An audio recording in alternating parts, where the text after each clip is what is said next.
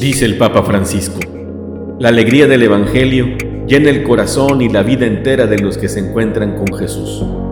Quienes se dejan salvar por Él son liberados del pecado, de la tristeza, del vacío interior, del aislamiento. Compartimos con la alegría del Evangelio la homilía de este domingo. El Señor esté con ustedes. Del Santo Evangelio según San Mateo. Señor Jesús.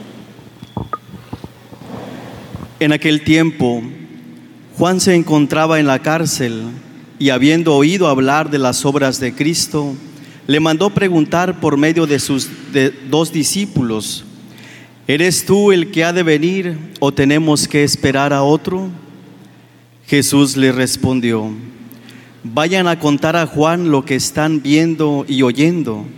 Los ciegos ven, los cojos andan, los leprosos quedan limpios de la lepra, los, los sordos oyen, los muertos resucitan y a los pobres se les anuncia el Evangelio. Dichoso aquel que no se sienta defraudado por mí. Cuando se fueron los discípulos, Jesús se puso a hablar a la gente acerca de Juan. ¿Qué fueron ustedes a ver al desierto? ¿Una caña sacudida por el viento? No. Pues entonces, ¿qué fueron a ver? ¿A un hombre lujosamente vestido? No, ya que los que visten con lujo habitan en los palacios. ¿A qué fueron, pues? a ver a un profeta? Sí, yo les aseguro, y a uno que es todavía más que profeta, porque de él está escrito, he aquí que yo envío a mi mensajero para que vaya delante de ti y te prepare el camino. Yo les aseguro que no ha surgido entre los hijos de una mujer ninguno más grande que Juan el Bautista. Sin embargo, el más pequeño en el reino de los cielos es todavía más grande que él. Palabra del Señor. Gloria a ti, Señor Jesús. Todos sabemos que Jesús y Juan eran primos. Sus madres, la Santísima Virgen y Santa Isabel, eran entre ellas también parientes. Y había un afecto muy especial entre ambos y una admiración mutua. Eh, seguramente se querían mucho. Ambos eran de caracteres muy distintos, sin embargo, sus personalidades no impedían y su manera de ver las cosas que hubiera esta unión entre ellos y este afecto profundo. Hoy el Evangelio nos lo hace ver. Por un lado, sabemos que Juan tenía muy clara su vocación. Él sabía que su labor, la vocación a la que el Señor lo había enviado, era a preparar al pueblo para la venida del Mesías. Y a eso se dedicó. Y además con mucho gusto, porque sabía que el Mesías era su primo. Con qué alegría lo presentó. Él es el Cordero de Dios que quita el pecado del mundo.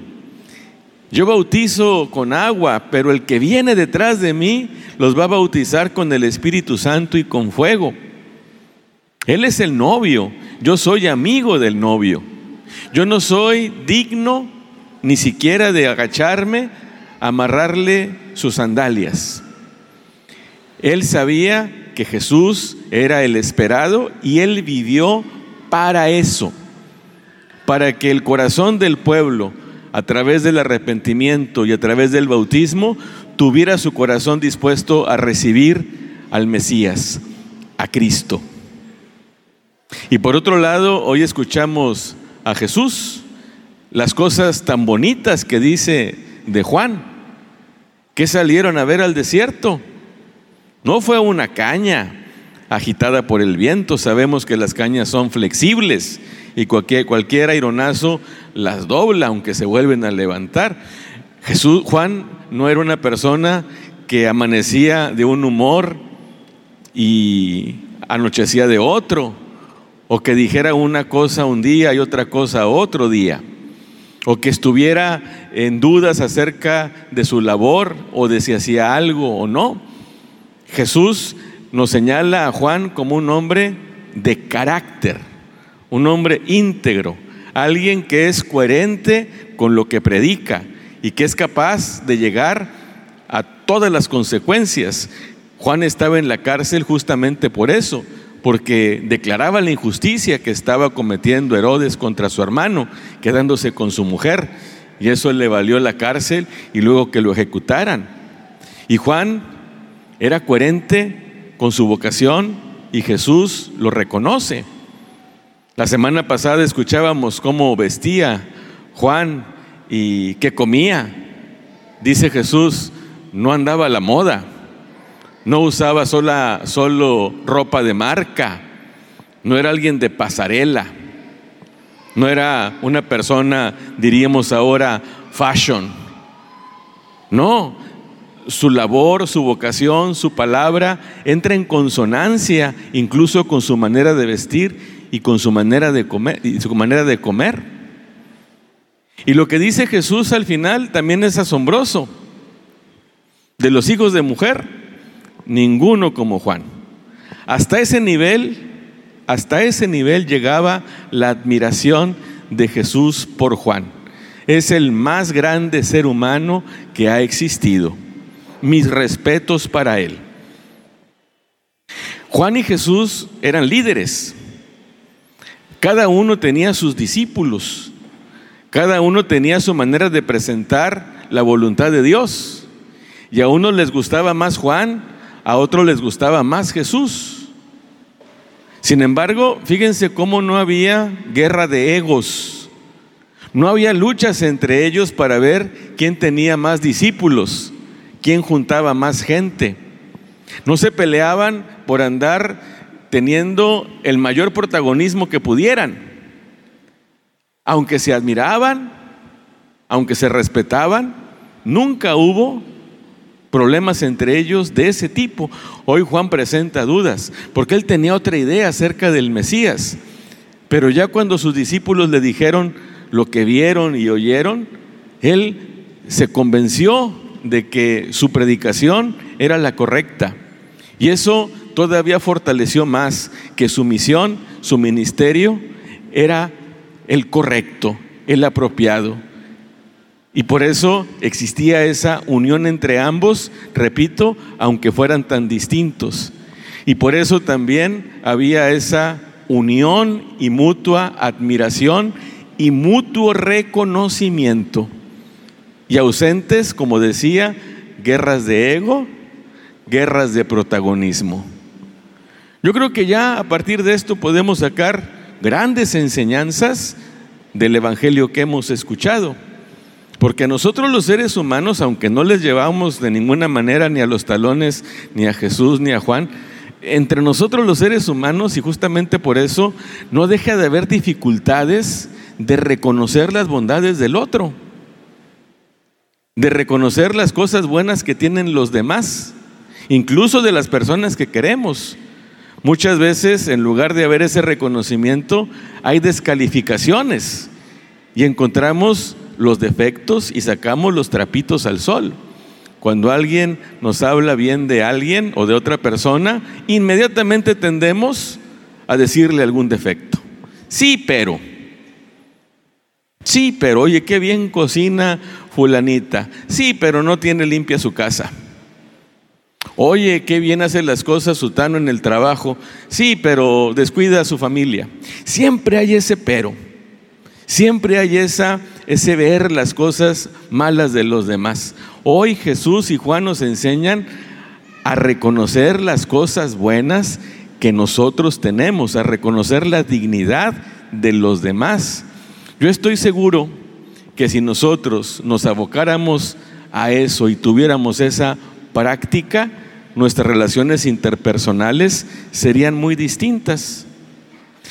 Es muy difícil lo que les voy a decir, porque a veces nos cuesta trabajo hacerlo.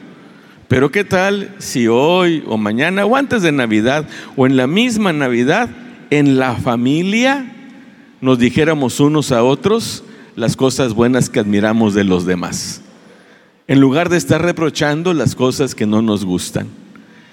Se siente muy bonito cuando yo reconozco el buen desempeño de otra persona o las cualidades de otra persona. Y también se siente bien bonito cuando gente cercana a mí me dice también las cosas que admiran de mi persona. Eso reconforta y eso hace que las relaciones sean armónicas, que haya en, la vida familiar, en la vida comunitaria, en la vida social, esta armonía a partir de esto que hoy el Señor nos enseña en su palabra.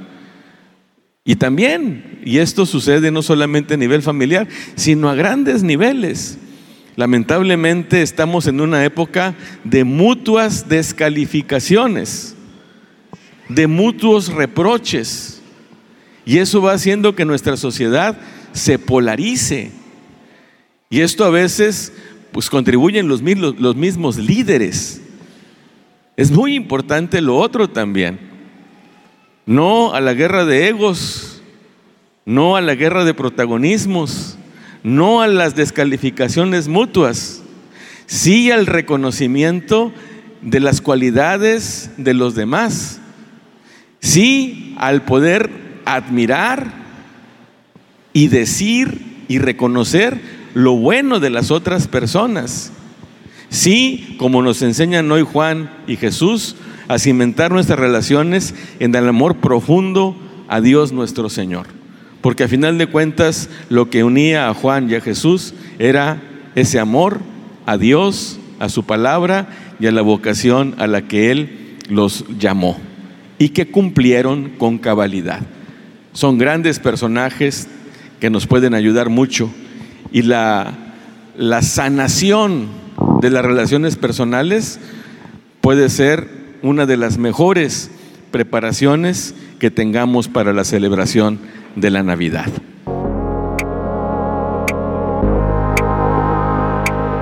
La palabra de Dios es viva, eficaz y más cortante que una espada de dos filos. Ella penetra hasta dividir alma y espíritu, articulaciones y médulas, y discierne las intenciones y pensamientos del corazón. Dios nos bendiga a todos.